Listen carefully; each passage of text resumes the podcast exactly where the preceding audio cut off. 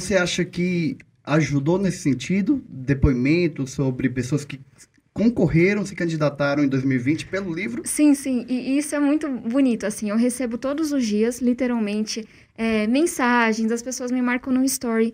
Mas eu recebi muitos depoimentos, ou de mulheres que pensavam em se candidatar, mas não, não tinham, não, não acho que é nem coragem, assim, receavam diante de todo, toda a estrutura que a gente tem, que afasta as mulheres da política, e gente que falava assim, Tabata, na minha campanha aconteceu isso, e eu me lembrei do seu livro.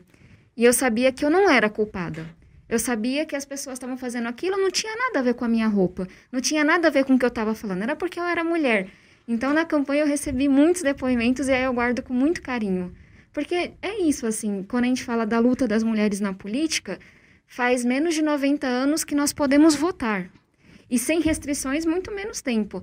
Mas essa é uma luta muito mais antiga do que isso. Então, a gente precisa continuar avançando. E, e eu brinco que os estudos mostram que a gente vai levar 100 anos para atingir a igualdade entre homens e mulheres na política no Brasil.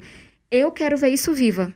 Então, qualquer coisa que a gente possa fazer para acelerar essa mudança, a gente tem que fazer.